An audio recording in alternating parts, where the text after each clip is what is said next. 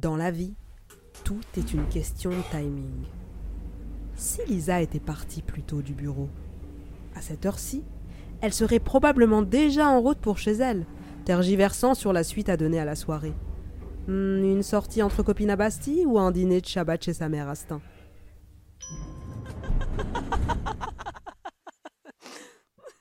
Au 34e étage de la tour Smith Carlson, les portes de l'ascenseur ne se seraient pas ouvertes sur les visages hilars de ses trois collègues de la direction des ressources humaines, disparus depuis le début de l'après-midi pour une mystérieuse réunion de crise. Mais Lisa était restée plus longtemps que prévu. Et la voilà donc, les yeux rivés sur son Blackberry, à feindre de ne rien entendre de leur conversation à mots faussement couverts, doivent leur répéter à l'envie le nom d'un bar qui lui évoque une musique jazz électro de mauvais goût et des cocktails au nom prétentieux.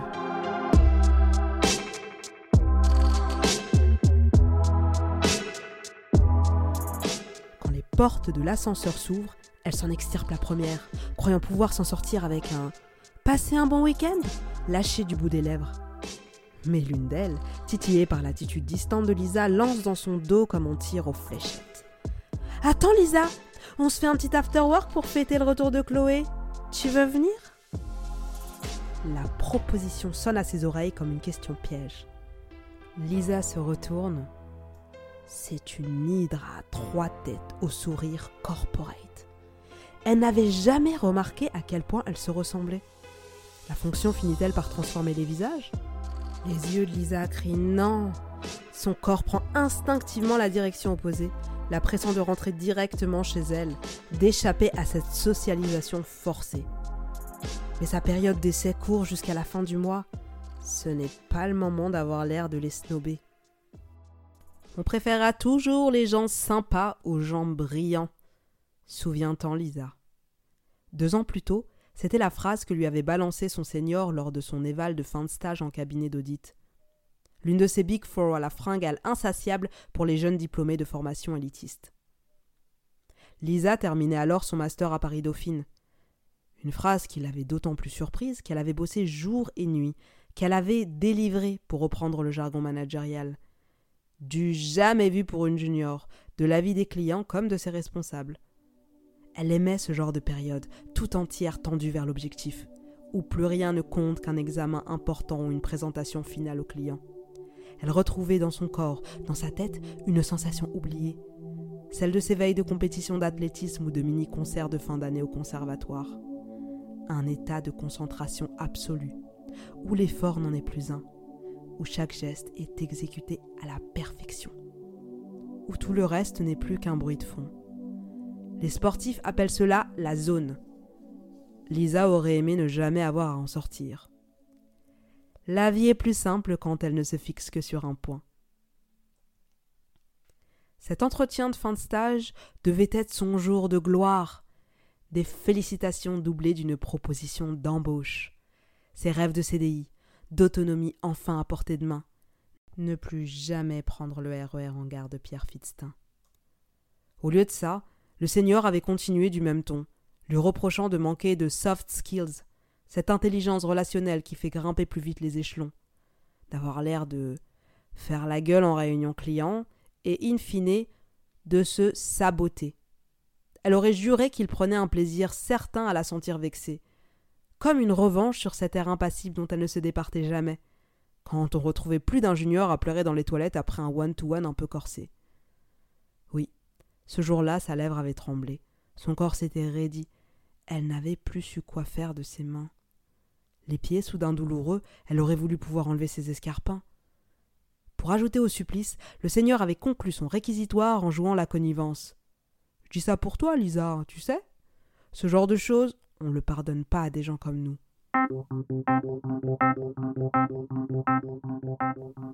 Des gens comme nous avaient hurlé tout bas les yeux de Lisa. Que connaissait-il d'elle, de son parcours? Elle se l'était figurée un instant, avec dix ans de moins, arrivant de province pour faire sa prépa. Encore un fils de prof ou de notaire qui croyait venir d'en bas. Elle s'était imaginé Pierre Bourdieu assis dans un coin, secouant la tête d'un air dépité. Ah, la sociologie est un mode d'emploi du monde lui de travers. Lisa n'avait jamais pensé venir d'en bas Ses parents, sa mère en particulier, ne lui avaient en aucun cas inculqué le début d'une idée pareille. Son histoire familiale, elle ne l'envisageait pas se résumer à quelques décennies de déclassement, forcément temporaires en Seine-Saint-Denis. Non, elle s'inscrivait dans une chronologie et une géographie aux bornes certes mouvantes et imprécises. 5000 ans, six langues, cinq continents. J'ai juste aimé à plaisanter son ex David, qui contrairement à elle avait la passion de ce genre de discussion, mais plus large que les grilles et l'esprit étriqué de ce petit manager. N'empêche, ce vendredi soir de mars 2005, quelques semaines après avoir quitté le cabinet d'audit où elle avait passé 18 mois avant de rejoindre Smith Carlson, une sortie par le haut, débauchée par leur plus prestigieux client, elle s'agace de penser qu'il n'avait pas tort sur tout. Avec plaisir, les filles lâche-t-elle d'une voix qu'elle jurerait être celle d'une autre? Une heure, juste une heure, se répète-t-elle alors que l'envie de partir se fait au moins aussi pressante que celle d'aller aux toilettes un jour de cystite? Elle s'est promis de ne pas partir la première, de ne pas checker ses mails. Oui, oui, son téléphone restera sagement au fond de son sac, promis. De se montrer à l'écoute. Mais arrivera-t-elle à s'y tenir? Elle n'aurait pas cru qu'il lui serait si difficile de supporter la conversation de ses collègues. Des jeunes femmes de 32 ou 33 ans ou plus, qui un jour, comme elle, étaient entrées dans le monde de l'entreprise avec l'ambition de faire la carrière à laquelle leur diplôme leur permettait légitimement de prétendre, et qui, si l'on se fie aux bribes de conversation que Lisa entend à longueur de journée dans l'open space, ne rêvent plus désormais que de layettes bleues ou roses, de monospaces à sièges rabattables, de pavillons à Saint-Germain-en-Laye, et dans la mesure du possible, d'un individu de sexe masculin raisonnablement assorti à ce décor.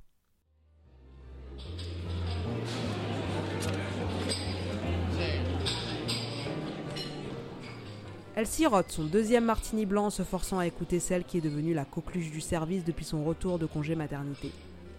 La musique n'est pas si forte, mais visiblement pompette. Chloé braille aux oreilles de ses collègues. Je vous dis, les filles, ne prenez jamais une nourrice qui a déjà un enfant en bas âge. Ça revient à la payer pour garder son môme. Lisa laisse échapper un rire nerveux. Qu'est-ce qui te fait rire se vexe la néo-maman? Non, en fait, euh, c'est. Ce que tu as dit. Vous n'avez pas trouvé ça marrant, vous? Flop total. Solidarité d'Hydre oblige, elle la dévisage comme si elle venait de sortir la chose la plus incongrue de la décennie depuis l'annonce de la fin du monde par Paco Rabanne. Au bout de deux mois à la direction des ressources humaines, Lisa devrait pourtant savoir qu'on ne badine pas avec les monospaces, et encore moins avec la couleur de la layette. Surtout lorsqu'on n'a pas encore 25 ans et qu'on bénéficie d'une attention de la jante masculine proportionnelle à la longueur de ses jambes. Malgré des efforts soutenus pour trouver la paire de bas de grand-mère adéquate qui ferait oublier ses interminables gambettes, Lisa n'est toujours pas à son aise. Quant à ses collègues, elle continue de voir en elle l'ex-auditrice un peu trop éloquente à leur goût, pour ne pas dire grande gueule, la staccanovis du Blackberry qui répond aux emails à des heures indécentes. À croire qu'elle n'a pas avec qui dormir, ricane la clique au monospace. La courtisane qui aurait profité de l'emplacement stratégique de son bureau près de celui de la directrice du service pour devenir une de ses intimes. Pourquoi la bosse, elle nous a jamais invités à déjeuner, nous s'étonne-t-on du côté des aspirantes saint-germanoises? L'intruse, en somme.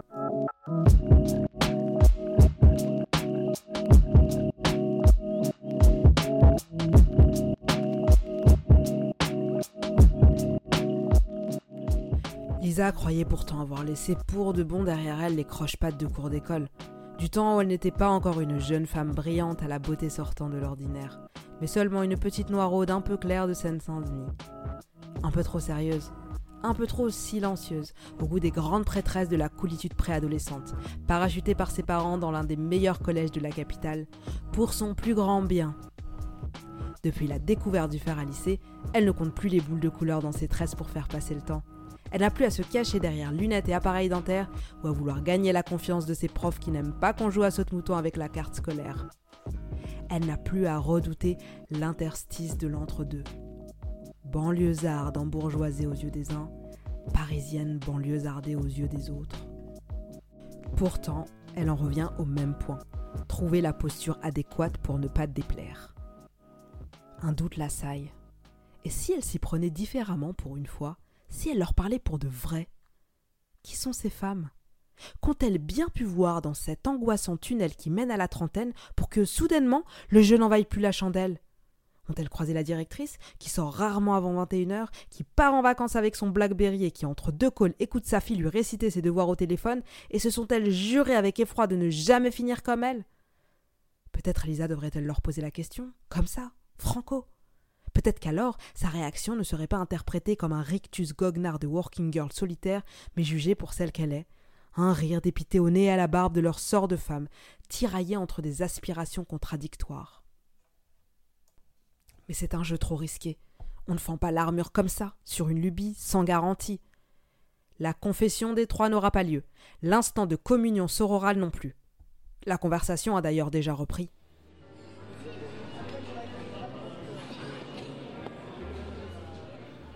Alors, les filles, qu'est-ce que vous avez commandé au CE pour Noël? La journée chez Disney ou le dîner pour deux sur un bateau mouche? Son verre est vide. Elle a sifflé son deuxième martini blanc en trois gorgées. Si elle continue sur sa lancée, ses collègues risquent de prendre de plein fouet le fond de sa pensée. Lisa n'a pas le goût de son frère Ronnie pour le rap, mais son sens de la répartie vaut son pesant punchline. Et puis, mine de rien, elle a tenu sans impair majeur le temps qu'elle s'était imposée. 60 minutes. Elles n'iront certes pas voir Mickey ensemble, mais au moins elle ne sait pas saboter. Saboter. Le mot tourne en boucle dans sa tête, comme si le seigneur d'hier le lui soufflait à l'oreille. Elle fait signe au serveur de lui apporter son addition. Au même moment, l'une de ses collègues s'exclame les yeux écarquillés devant l'écran de son Blackberry. Les filles, vous avez vu la dernière lettre de nomination? Le directeur MNF France va prendre la tête de l'Europe. Ben Saya, tu veux dire? T'es sûr? s'exclame la deuxième qui se saisit précipitamment de son téléphone pour vérifier. Ça me paraît incroyable. C'est le plus jeune directeur Fusac de toute la boîte. Il a quel âge 30 euh, ans?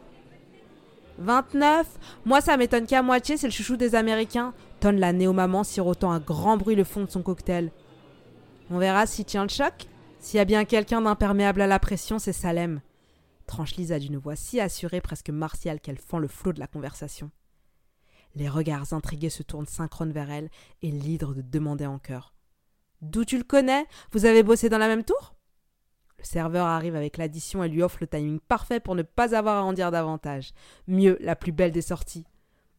C'est pas exactement ça, même si oui, il y a une tour dans l'histoire, répond Lisa un sourire intrigant aux lèvres. Je dois filer, mais promis, je vous raconte tout très vite. Elle n'en pense pas un mot. Évidemment.